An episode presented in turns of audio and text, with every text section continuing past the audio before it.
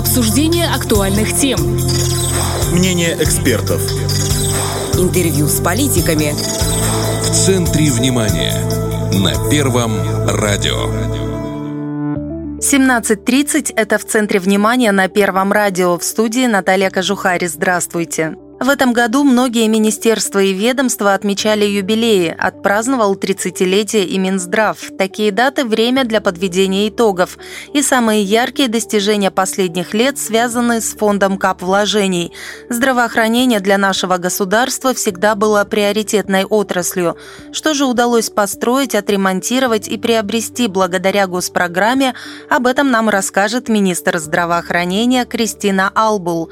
Прямо сейчас она с нами на телефоне телефонной связи. Кристина Валерьевна, добрый день. Добрый день. Итак, Минздраву в этом году исполнилось 30 лет. Самое время подвести некоторые итоги.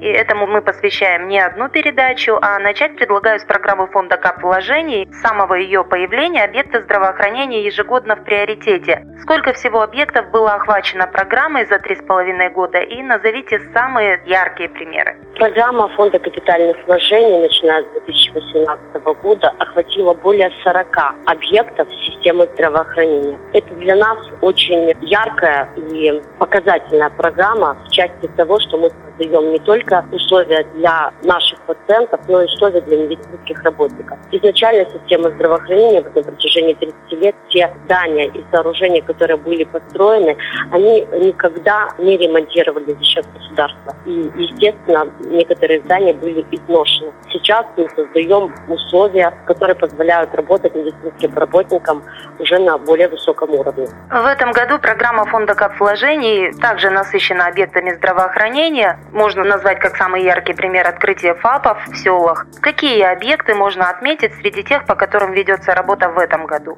Наиболее запоминающиеся объекты в 2021 году из тех, которые мы уже сдали в эксплуатацию, это, конечно же, ФАПы. ФАПы в селе Дубово и Койково Дубосарского района. ФАПы в селе Кременчук. ФАП в селе Приозерное, ФАПы в Рыбинском районе, ФАП в селе Гидерим, Браштяны, Ивановка. То есть открытие этих ФАПов позволило в первую очередь сделать сельскую медицину доступной для сельских граждан. Кроме того, в этом году планируется сдать до конца года в эксплуатацию поликлинику номер 3 Тираспольского клинического центра амбулаторной поликлинической помощи. Мы сдали в эксплуатацию операционный блок и эндоскопическое отделение Бендерской центральной городской больницы. Была открыта открытием Бендерского центра матери и ребенка, где были отремонтирован и фасад этого лечебного учреждения и благоустройство территории, а также неврологическое отделение республиканского значения. Это вот такие самые запоминающиеся и крупные объекты на территории нашей республики, которые были отремонтированы в течение 2021 года. Ну, естественно, мы в рамках нашей передачи все охватить не сможем, а вот каков объем средств, направленных по программе ФКВ на здравоохранение в этом году? И сколько этих объектов всего? Всего в 2021 году 66 объектов здравоохранения по программе Фонда капитальных вложений и выделено в этом году нам 43 миллиона 787 тысяч рублей. Но в рамках фонда идет не только ремонт и строительство. ЛПУ оснащаются оборудованием, инвентарем. По плану примерно сейчас вот, да, прибывает или уже прибыло новое оборудование для педиатрии и онкологии.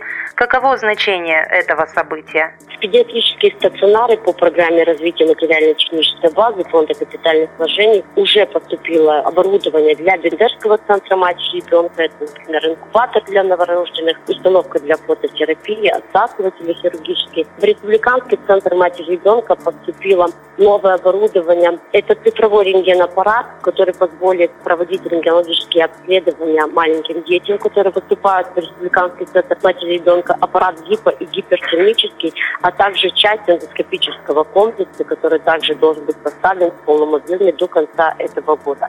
Кроме того, в Рыбницкую ЦРБ поступил аудиометр, в республиканский центр матери ребенка, кроме этого, поступил аппарат УЗИ портативный и облучатель ожоговый передвижной. Все оборудование будет поставлено на территории нашей республики дополнительно до конца года, и мы в ближайшее время ожидаем поставки в течение ноября и декабря. А что по онкологическому оборудованию? До конца года мы ожидаем э, поставки оборудования для гистологической лаборатории, которая будет установлена в патологоанатомическом э, здании. Кроме того, планируется поставка циркулярного шивающего аппарата многократного использования в комплекте с картриджами для Республиканской клинической больницы и для Бендерской центральной городской больницы, которая также будет использоваться для пациентов с онкологической патологией. А также ожидается поставка аппарата электрохирургического высокочастотного для Каменской центральной районной больницы, для Республиканского центра матери ребенка, Бендерской центральной городской больницы и Республиканской клинической больницы с необходимым комплектом дополнительных принадлежностей с учетом специфики хирургической службы каждого лечебного учреждения. То есть можно сказать, что поставка этого оборудования – это жизненно важный такой вопрос? Да. Какие еще моменты в плане оснащения медицинским оборудованием в этом году можно отметить?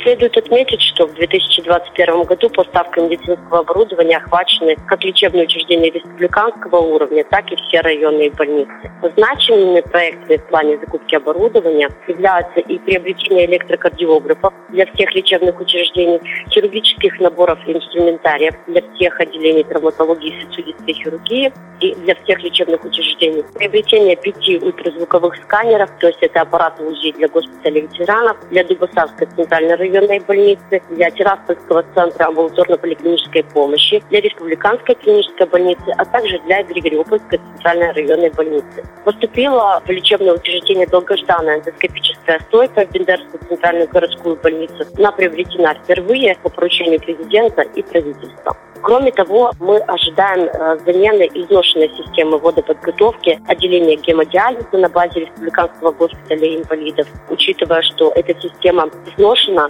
и требует замены в ближайшее время. Кроме того, прилагается оснащение оборудованием автоклавы, дистилляторы и закаточные полуавтоматы для производственных аптек наших больниц. Пандемия сильно скорректировала планы обновления медицинской инфраструктуры? Да, конечно. Начиная с прошлого года мы провели ряд ремонтных работ по инфекционным госпиталям, которые мы постепенно открывали по городам и районам.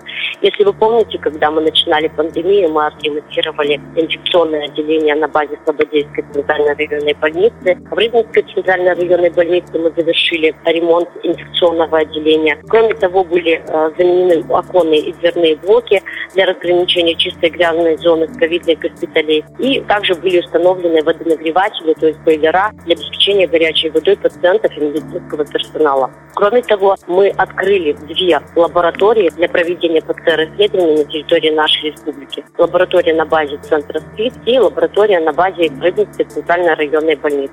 Также вот в 2021 году по фонду капитальных вложений были выполнены работы по реконструкции педиатрического стационара Бендерского центра матери и ребенка, где сейчас размещен детский инфекционный госпиталь для детей с подтвержденным диагнозом ковида.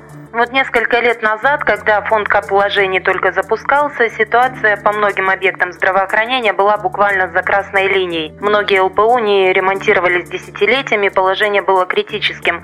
Насколько изменилась ситуация в отрасли к настоящему моменту?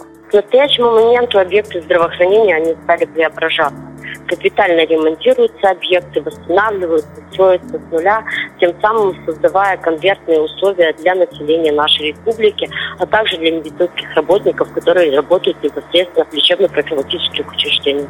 Программа фонда капвложений на 2022 год уже формируется. Какие-то объекты Минздрава уже рассматриваете в плане включения их э, в программу следующего года?